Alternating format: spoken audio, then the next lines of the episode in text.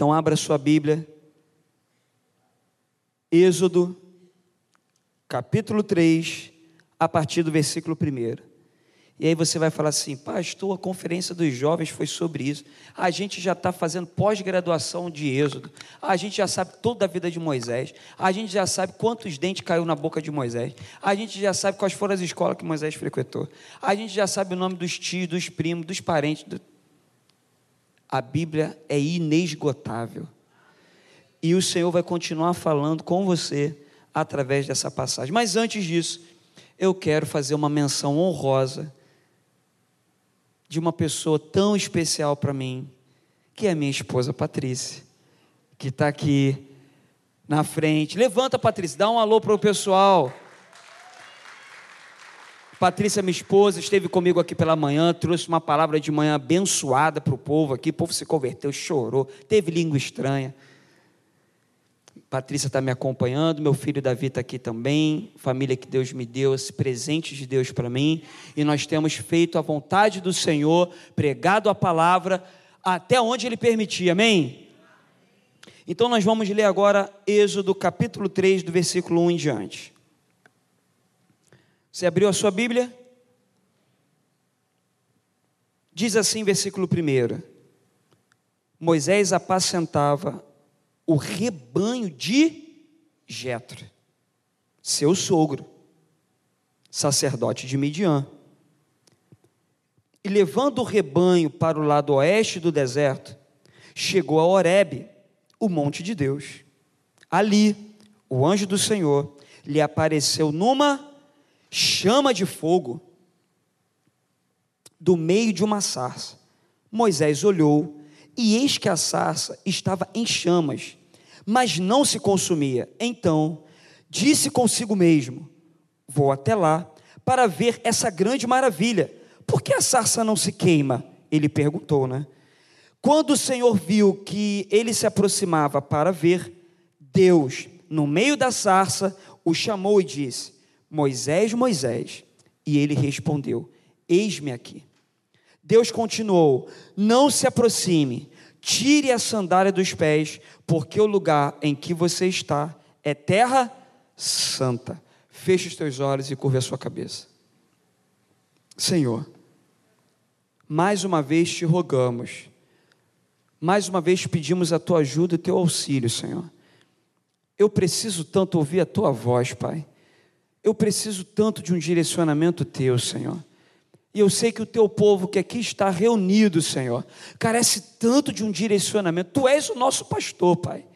Apacenta-nos nessa noite, guia-nos por águas tranquilas e pastos verdejantes, refrigera a alma, Senhor, do teu povo, para que possamos não somente ouvir, mas aplicar aquilo que o Senhor irá ministrar aos nossos corações. É o que eu te peço, já agradecendo, em nome de Jesus. Amém e amém. Irmãos, Deus tem falado muito ao meu coração ao longo desses últimos anos. Posso ser sincero? Ao longo dos últimos cinco anos, Deus tem falado comigo através dessa passagem. Ao longo dos últimos cinco anos, desde 2018. Não que eu não tenha lido essa passagem antes. Eu nasci num berço evangélico, meus pais são cristãos, meus avós já faleceram, eram cristãos. Meu bisavô era cristão que é hoje que seria tataravô do Davi. Então esse texto eu conheço ele um pouco. Mas de 2018 para cá, Deus tem falado comigo de uma forma diferente, especial. Nada fora da Bíblia. Amém. Tudo dentro da Bíblia. E eu ao longo desses últimos anos, Deus tem colocado um desejo no meu coração de compartilhar com vocês. Seria muito egoísmo da minha parte apenas reter e levar só para mim. Então o que, vai acontecer agora? Eu vou compartilhar com vocês algo que Deus tem falado ao meu coração. É um costume de muitos irmãos da nossa igreja trazerem caderninhos, caneta, anotarem tema da mensagem. Então, se você quiser anotar o tema da mensagem, o tema desse sermão é tirando as sandálias.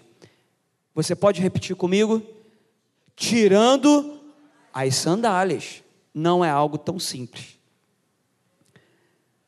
Texto, são alguns textos. O primeiro, Êxodo capítulo 3, nós acabamos de ler.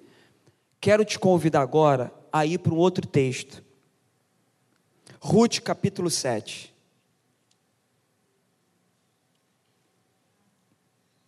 Na verdade, Ruth capítulo 4. Nós vamos continuar nessa versão na NAA.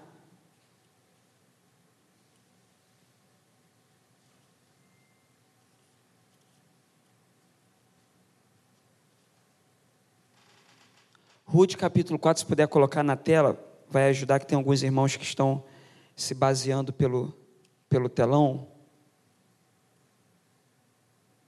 Livro de Ruth, capítulo 4,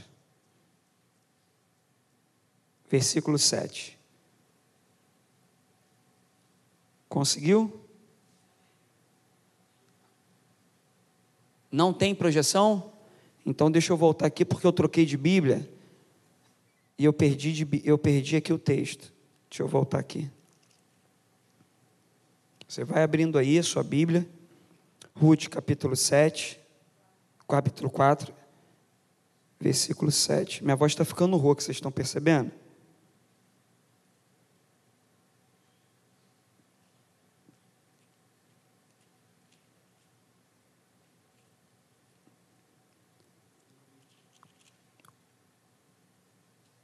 Vai dizer assim, ó.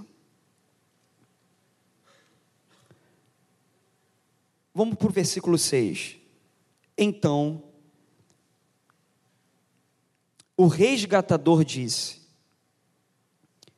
Nesse caso, não poderei fazer o resgate.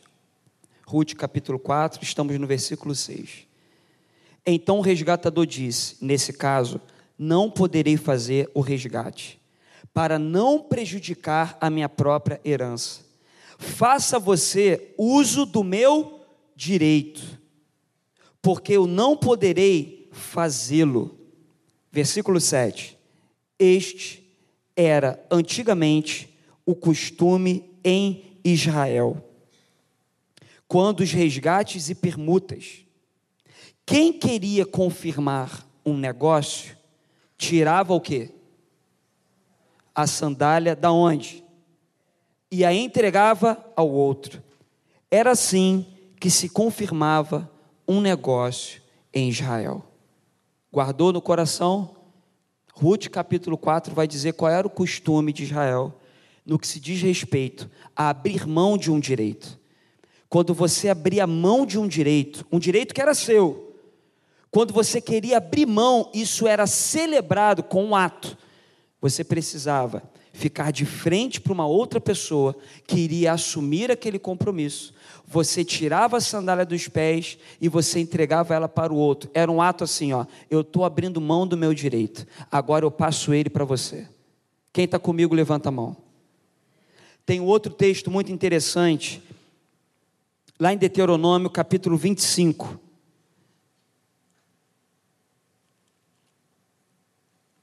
Essa é a parte introdutória do nosso sermão para que você consiga entender o que Deus vai falar ao teu coração nessa noite. Deuteronômio capítulo 25. Está no início da Bíblia. Lá no Pentateuco. Deuteronômio capítulo 25. Antigo Testamento.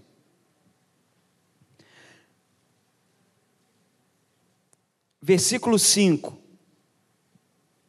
Todos acharam? Vai dizer assim no versículo 5: Se dois irmãos morarem juntos, e um deles morrer sem filhos, a mulher do que morreu não se casará com nenhum estranho, alguém de fora da família. Seu cunhado a tomará e receberá por mulher, e exercerá para com ela a obrigação de cunhado. Versículo 6: O primogênito que ela lhe der será o que? Sucessor do nome do irmão falecido, para que o nome desse não se apague em Israel. Porém, se o homem não quiser casar com a cunhada, ela irá ao portão da cidade para falar com os anciãos e dirá: O meu cunhado se recusa a dar continuidade ao nome do meu irmão em Israel não quer exercer para comigo a obrigação de cunhado. Então os anciãos da cidade devem chamá-lo e falar com ele. Se ele persistir e disser: Não quero casar com ela, então a cunhada chegará perto dele, na presença dos anciãos, e lhe descalçará a sandália do pé. E lhe cuspirá no rosto e protestará, dizendo: Assim fará com o homem que não quer edificar a casa do seu irmão, e em Israel se dará à casa daquele homem o nome de a casa do descalçado. Feche os seus olhos e curve a sua cabeça. Senhor, estamos diante da tua palavra. Eu tenho certeza que o Senhor irá falar com homens e com mulheres aqui nessa noite. A mensagem de hoje, Senhor, vai falar sobre propósitos, vai falar sobre renúncia, vai falar sobre projetos e planos, Senhor, para aqueles que entenderem que o Deus que chama é o Deus que garante. Ajuda-nos a compreendermos, ajuda-nos como igreja a entender, Senhor, aquilo que tu tem preparado para o teu povo nesse momento em que a humanidade está vivendo, porque o Senhor conta com a igreja, a igreja santa, separada, ungida, com servos e servas. Ajuda-nos a entendermos isso. Em nome de Jesus, amém e amém. Dito isso, o tema da mensagem de hoje, tirando as sandálias. Hoje a minha esposa chegou um pouco cansada, tivemos um dia corrido pela manhã, chegamos em casa e ela quis descansar. Sabe o que a minha esposa fez? Ela virou para mim e falou assim: Eu estou doida para tirar minha sandália. Foi ou não foi, Patrícia? Isso é muito comum para as mulheres. É engraçado isso, né? Os homens chegam em casa, se esparramam no sofá, às vezes nem tiram o sapato, fica lá com o sapato, o homem deita, se esparrama. As mulheres, se tiver um salto que estiver incomodando, a primeira coisa que ela quer fazer é tirar a sandália. Isso é um costume nosso, um costume da América Latina, do, do, do, do da, da parte ocidental. No Oriente, tirar a sandália tem símbolos. No Oriente, tirar a sandália tem compromissos assumidos. A forma que você tira a sandália no Oriente, você pode estar celebrando um contrato ou abrindo mão dele.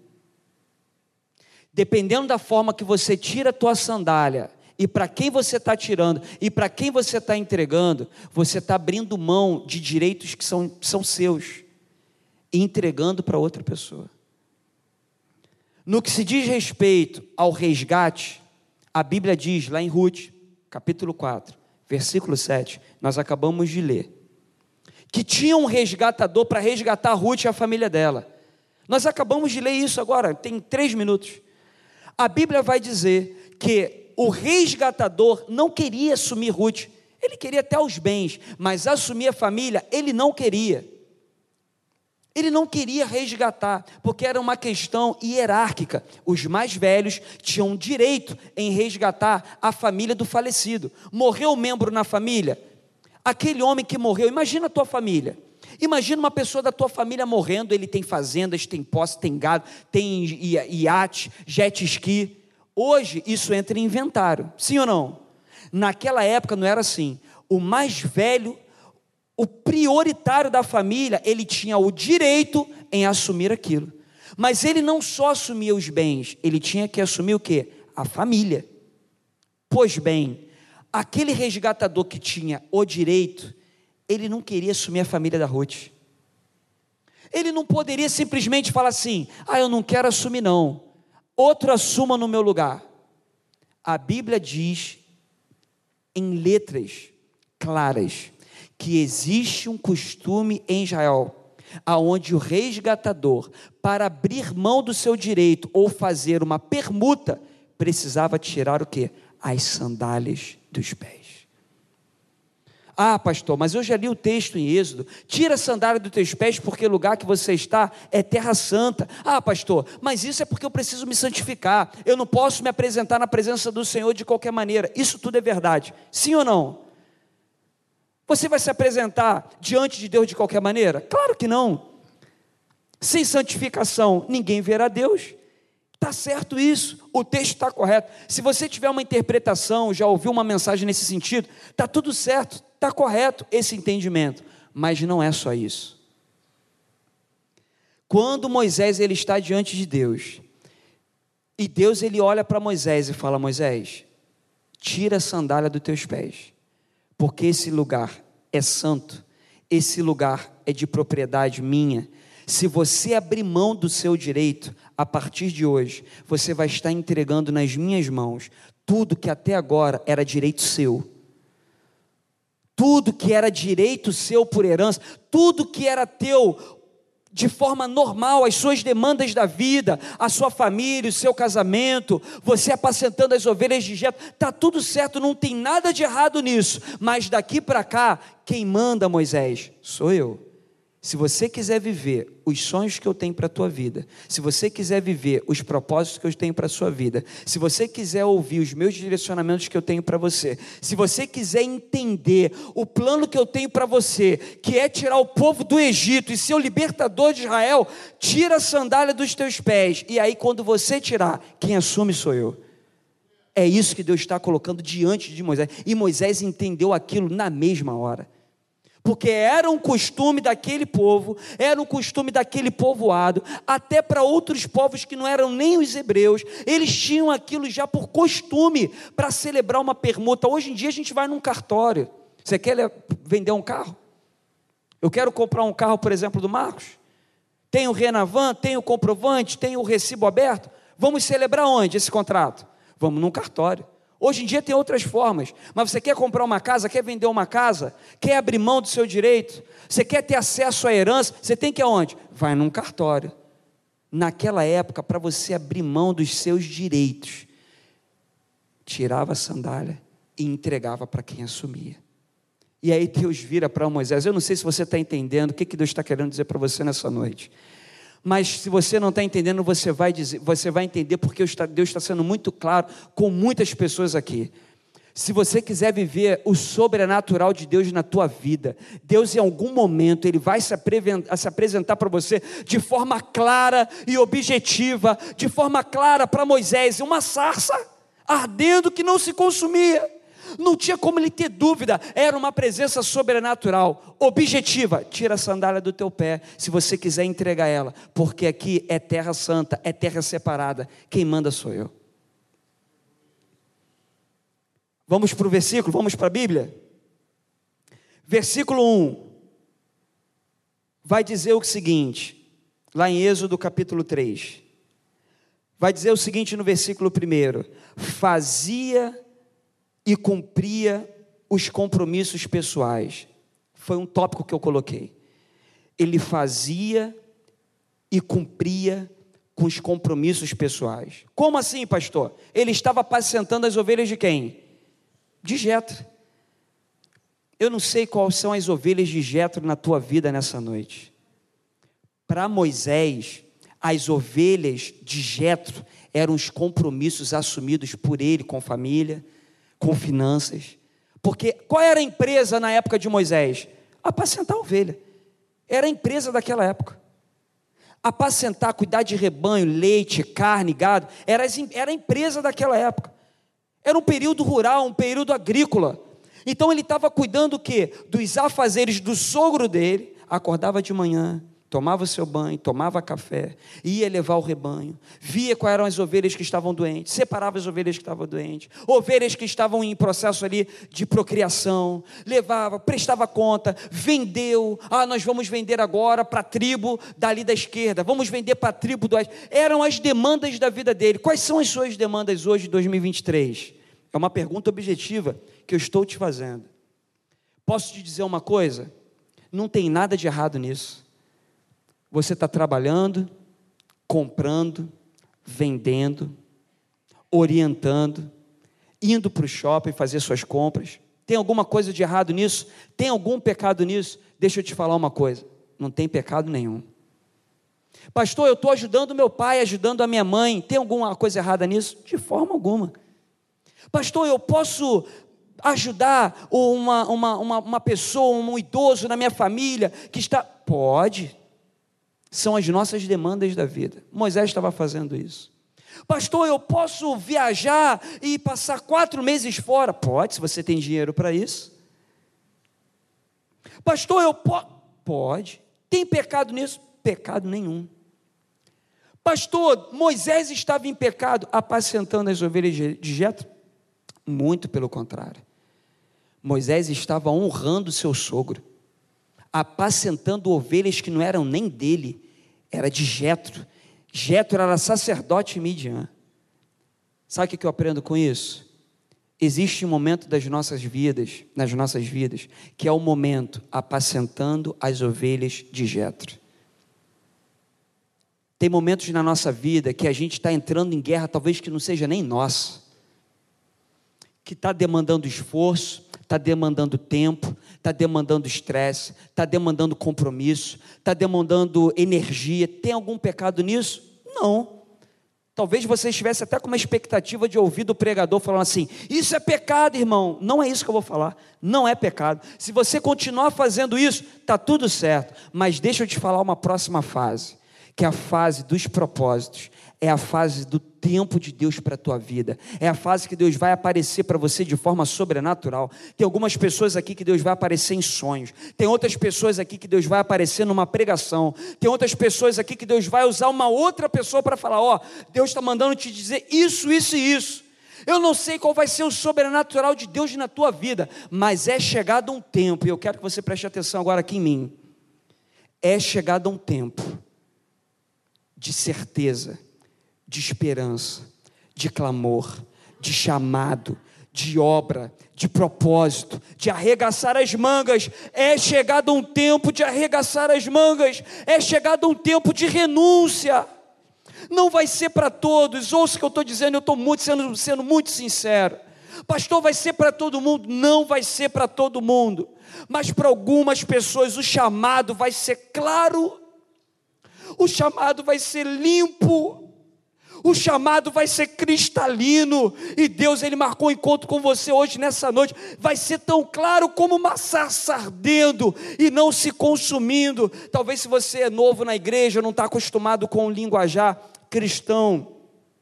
Sarça ardendo é um arbusto, uma árvore seca e aí ali ela, ela tem um processo de combustão natural na, na, na região árida, semiárido do deserto. Aquelas árvores elas pegam fogo sozinhas, até hoje acontece isso.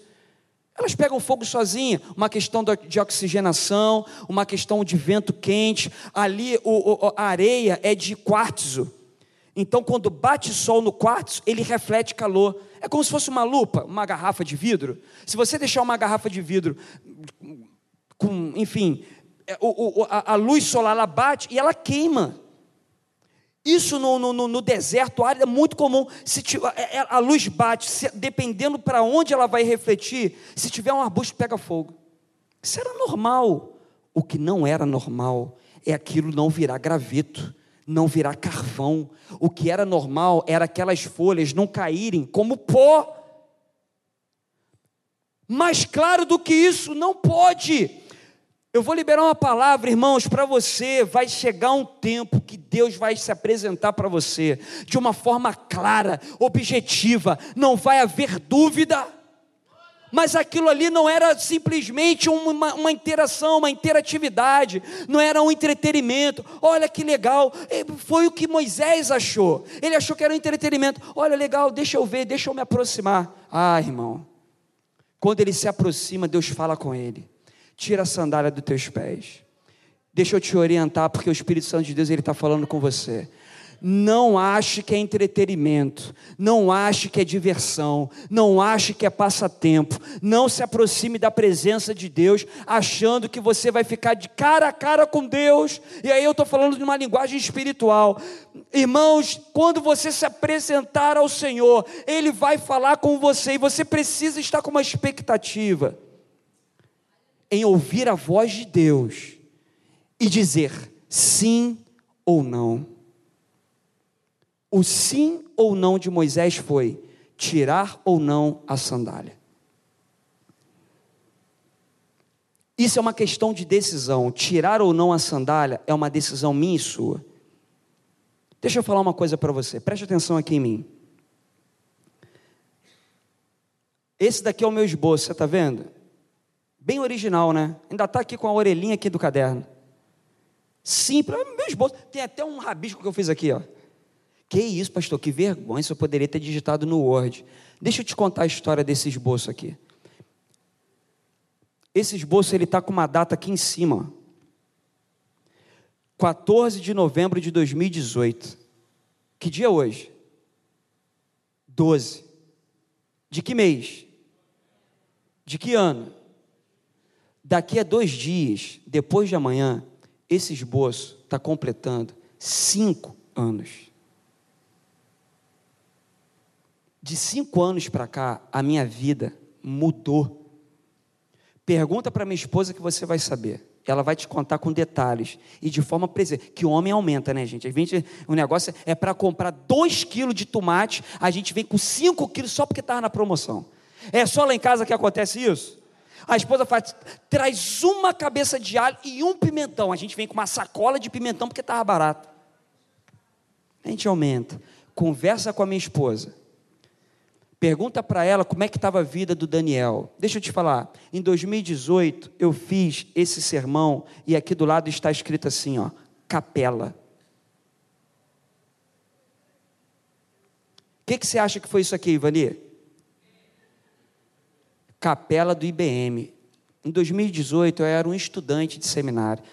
Está aqui a minha querida amiga de seminário, Lurdinha, que não me deixa mentir. Rafael, Jade.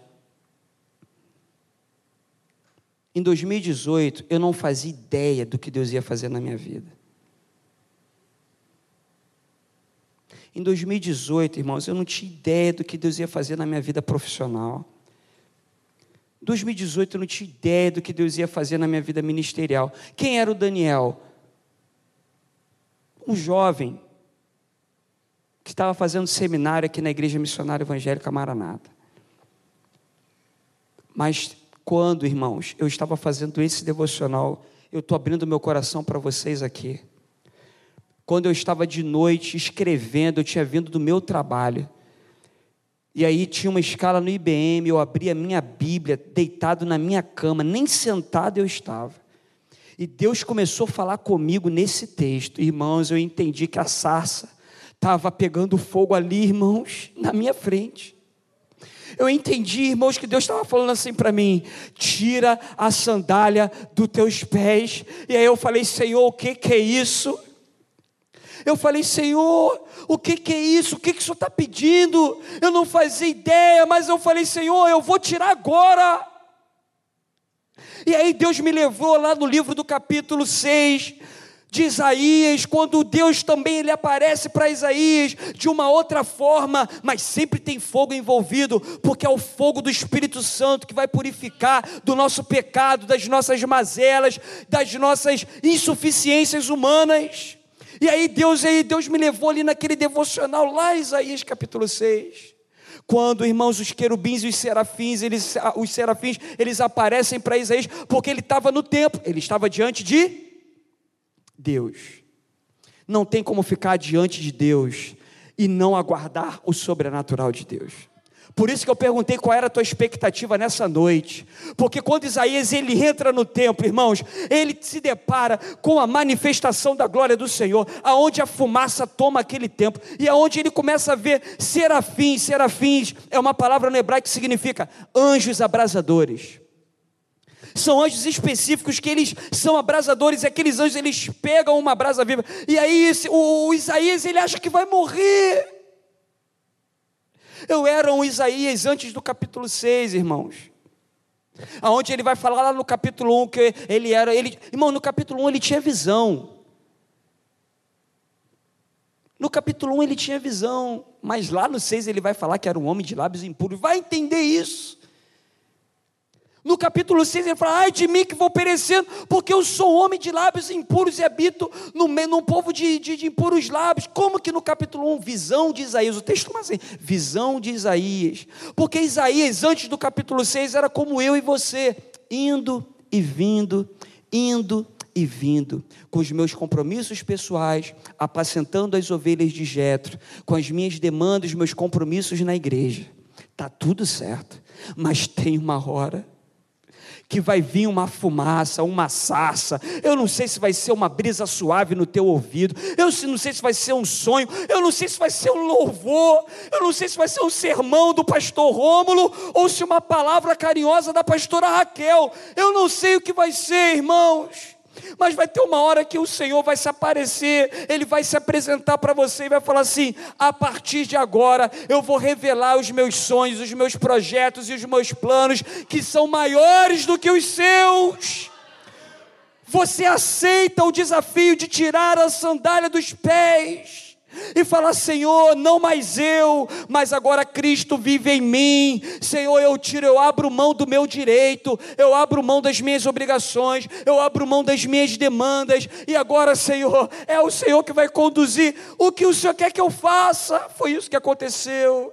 Com Isaías no capítulo 6 não foi diferente. Isaías fica com medo de morrer. Tamanha o P, tamanho, tamanho, peso, tam, Tamanho era o peso da glória de Deus. Quando Isaías acha que vai perecer, a voz do Senhor aparece para Isaías.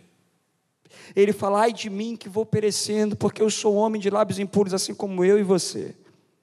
Eu habito no meio de um povo pecador, assim como eu e você com as suas demandas, porque ele vai dizer que no ano que morreu o rei Uzias, era alguém próximo de Isaías, assim como eu e você tem pessoas próximas, assim como Moisés era próximo de Jetro, está tudo certo. Mas no ano que morreu o rei Uzias, ele viu a glória do Senhor, e Deus falou assim: Isaías, quem nós vamos enviar? Quem nós vamos enviar? E aí Isaías fala: envia-me a mim. E o Senhor está te perguntando agora nessa noite: Ele pode contar com você? Você está disposto a tirar a sandália dos teus pés e falar assim: Senhor, eu abro mão dos meus sonhos, eu abro mão dos projetos, eu abro mão das minhas demandas. Não que elas não sejam boas, não que elas não sejam agradáveis, mas sabe, é algo sobrenatural, é algo além, além disso que você já viveu até hoje. Moisés ele entendeu isso, irmãos, ele tirou a sandália dos pés. Você quer saber o que, que acontece com Moisés? Quando ele deixa de apacentar as ovelhas de Jetro, quando ele para para ouvir a voz de Deus, fala: Senhor, agora eu quero ouvir a tua voz. Senhor, agora eu quero entender quais são os seus planos para mim. Você vai caminhar comigo agora aqui na Bíblia. Versículo 1, as demandas da vida. Ele apacentava as ovelhas de Jetro.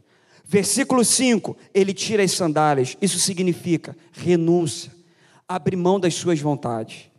Versículo 10, ele passa a fazer a vontade de Deus. No versículo 10, agora já não são mais as ovelhas de Jetro, agora são as ovelhas de Deus.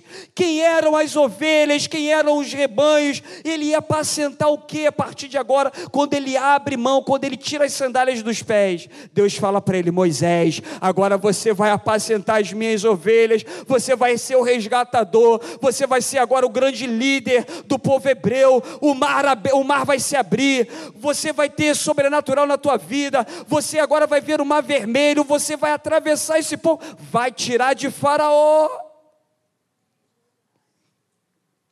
Sabe o que, é que eu aprendo, irmãos, lendo esse texto? Não há o que temer quando você entrega as sandálias para a pessoa certa.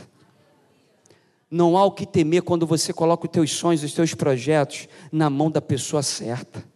Nunca foi o teu patrão, nunca foi aquele teu parente rico no momento do aperto que ele sempre te ajudou. Isso é bênção? Sim. Mas é sobre colocar a dependência da tua vida na mão do Senhor. Ele te trouxe até aqui, sim ou não? Ele é fiel para completar a obra. Mas é chegado, irmãos, preste atenção no que eu estou te falando, olha para mim aqui agora. É chegado um tempo, aonde, irmãos, Deus vai exigir de homens e mulheres em que se levante dos seus lugares com autoridade, com a unção do Espírito Santo de Deus, aonde nós vamos ter a nossa boca queimada, assim como aqueles anjos queimaram os lábios de Isaías, assim como Moisés tirou a sandália dos pés. Irmãos de Deus vai falar: é, o campo está branco, é necessário fazer a colheita. Envie, orem ao Senhor para que envie trabalhadores para a seara. É chegado um tempo onde Deus conta com homens e mulheres, assim como eu e você, para experimentar um sobrenatural, para resgatar uma, um povo que está escravo no Egito e fazer esse povo, irmãos, atravessar o mar vermelho e chegar na terra prometida. Não podemos ter uma vida de, de cristianismo egoísta, irmãos, de cristianismo individualista. Não podemos, é chegado um tempo aonde aquilo que nós recebemos de graça, nós temos que agora compartilhar de graça. E sobre isso, lá no livro de Lucas, talvez no capítulo 7 ou no capítulo 4, se não me falha a memória, aonde vai ter a passagem daquela mulher, irmãos, daquela mulher aonde Jesus está falando com o fariseu. A mesa não era como a nossa mesa. A mesa era centímetros do chão, aonde os homens levantavam os seus vestidos, que eles não andavam de calça comprida, levantavam seus vestidos até o joelho, sentavam, colocando os seus pés para trás, e conversavam à roda da mesa. E Deus ele está ministrando na vida daquele homem. Uma mulher, o texto vai dizer, que uma mulher entra naquela casa. E ela fica por trás. É o sete mesmo? Ufa. Senão ia ser reprovado aqui no IBM. Lucas capítulo 7. Não precisa abrir a Bíblia, não. Acompanha aqui, olha para mim. Diz a palavra do Senhor. Deus ele começa a ministrar para os fariseus, para o fariseu. E entra uma mulher naquela casa. E ela está ouvindo a ministração da parte de Jesus com aquele homem. Aquela ministração fala no coração daquela mulher. Ela se assenta na parte de trás e ela começa a chorar. As lágrimas daquela mulher começam a molhar os pés de Jesus, ao ponto que há um constrangimento tão grande dela estar incomodando o mestre naquele devocional que ela começa a enxugar os pés de Jesus com seu próprio cabelo. E aí, aquele homem ouvindo aquele devocional e vendo o gesto daquela mulher, Jesus está falando com ele, ela está por trás chorando, porque os pés dos homens ficavam virados para trás, ela está por trás. Jesus está falando com o fariseu, mas aquela palavra está transformando a vida daquela mulher. O fariseu pensa em seu pensamento. Se ele realmente fosse Messias, ele saberia o que se passa por, na vida dessa mulher, porque ela é pecadora. Jesus, sendo onisciente, onipresente, onipotente, sabendo o que se passava no coração daquele homem, ele vira para aquele homem e faz uma seguinte proposta: Eu estive aqui na sua casa, você não trouxe água para lavar os meus pés. Essa mulher está lavando os meus pés com lágrimas. Eu entrei aqui na tua casa, você não colocou óleo sobre a minha cabeça. Ela está me ungindo aqui nesse momento, com o perfume dela. Naquela época, o costume não tem perfume. Eu tenho um perfume masculino, a minha esposa tem um perfume feminino. Davi, que é meu filho, tem um perfume dele, de criança adolescente. Cada um tem um, na tua casa assim? Ou você usa o marido, você usa o perfume da sua esposa? Cada um tem cultura nossa. Cultura hebraica é um perfume para a família, é a marca da família. Quando você entrava na casa de um, de um rabino, na casa de um, de, um, de um sacerdote, e você era uma pessoa querida pelaquela família, quando você entrava na casa, ele pegava o perfume da família. Para dizer que você era membro da família, ele fazia questão de derramar o óleo dele na cabeça de quem era mais chegado. Era um símbolo assim, ó, você é membro da minha família, você é parte comigo. Você tem o mesmo cheiro que o nosso, você tem o mesmo perfume que o nosso. Jesus falou assim para aquele fariseu: Eu entrei na tua casa, você nem me ungiu. Por isso que o salmista vai dizer: Unge a minha cabeça com óleo. Ele está dizendo para Deus assim: Deus, Se o Senhor ungir a minha cabeça com o teu óleo, eu vou ter certeza que eu sou parte do teu reino. Eu tenho certeza que eu vou fazer parte da tua família. Eu sei que eu vou ser tido como um filho teu. Se o Senhor ungir a minha cabeça com óleo, eu sei, Senhor Deus, que eu vou estar tão próximo, tão íntimo, que eu vou ter o mesmo perfume que o Senhor tem. Isso era, um, era uma característica muito forte. E Jesus vai, fazer, vai falar naquela passagem: Eu estive na tua casa, você não lavou os meus pés, você não me ungiu. Sabe o que eu aprendo nesse texto, irmãos? Que aquela mulher, mesmo sendo talvez indigna aos olhares humanos, ela entendeu os propósitos de Deus para a vida dela ela entendeu aquela doce e meiga palavra que um fariseu não foi capaz de ouvir e entender. Um fariseu que julgou aquela mulher, um fariseu que acusou, no pensamento ele acusou, mas ela ali estava com seu coração rasgado, contrito, quebrantado, chorando aos pés, literalmente aos pés de Jesus ela entendeu o propósito, ela entendeu o chamado. E aí eu queria convidar você nessa noite a refletir junto comigo. Será que você está entendendo as doces e meigas palavras de Jesus?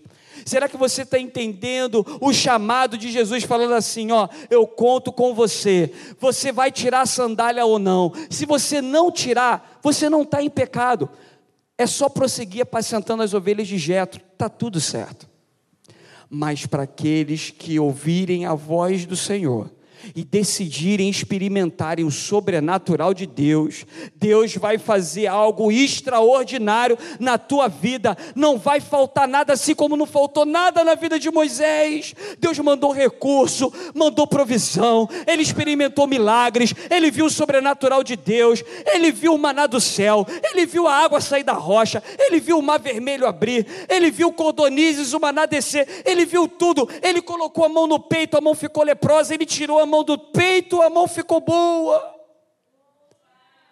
Ele viu, irmãos, eles jogando água no chão e, aquela, e ali a terra ficou com sangue. Depois ficou boa novamente. Ele viu, irmãos, um cajado sendo colocado no chão, virar uma cobra. Depois Deus falou para ele: pega agora a cobra pela cauda e virou um cajado novamente. Quando ele disse sim, quando ele decidiu tirar as sandálias dos pés, ele viu o sobrenatural de Deus na vida dele. Se coloca de pé nessa noite. O Espírito Santo de Deus, ele está ministrando ao teu coração e falando assim: você está querendo o sobrenatural, mas não quer tirar a sandália do pé. Você quer o sobrenatural, mas você não quer dizer sim para Deus. Você quer viver milagres extraordinários, mas você está continuando a querer viver a sua vida, o seu mundo. Talvez essa palavra não seja para todos, mas eu tenho certeza que Deus está falando ao teu coração é chegado um tempo, e esse tempo é agora, aonde Deus ele quer contar com você para a obra dele. E aí você vai precisar levantar uma de suas mãos e falar assim: Eis-me aqui. Você pode fazer isso aí nesse momento? Não é sobre a pressão da mensagem, não é sobre talvez uma emoção ou algum tipo de constrangimento, não é isso, é algo sério, é falar, Senhor, usa-me do jeitinho que eu sou. Quem era o pastor Daniel em 2018? Ah, irmão, se você soubesse. Quem era o pastor Daniel há cinco anos atrás? Quem caminhou comigo de uma forma mais próxima, até me conhece um pouco mais, Diácono Ivani, os irmãos do louvor, fazia parte do ministério de louvor. Talvez você esteja me vendo pela primeira vez. Ah, se você soubesse, uma pessoa que só conseguia chegar aqui na igreja atrasado, porque vinha correndo do trabalho do centro da cidade, de terno, de gravata, suado, chegava no seminário atrasado, tinha que estar implorando para o diácono Ivani: deixa eu fazer a segunda chamada da prova. Quem era o pastor Daniel há cinco anos atrás, irmãos? Uma pessoa que a vida era quase, eu não vou dizer nem 100%, mas grande parte da minha vida era para trabalho, ao ponto de eu chegar a adoecer por causa de trabalho. E aí Deus apareceu como uma sarça na minha frente e falou assim: é chegado o momento que eu conto com você para a obra. Está aqui posto, a sarça está ardendo a sarça ainda está ardendo. Vai chegar um tempo onde a sarça, humanamente falando, não vai arder mais. As pessoas vão procurar uma sarça ardendo nas igrejas. As pessoas vão procurar uma sarça ardendo nos templos. As pessoas vão procurar uma sarça ardendo nas catedrais e não vão encontrar ninguém, porque a igreja do Senhor vai ser arrebatada nos ares mas enquanto isso ainda temos a presença do Espírito Santo de Deus.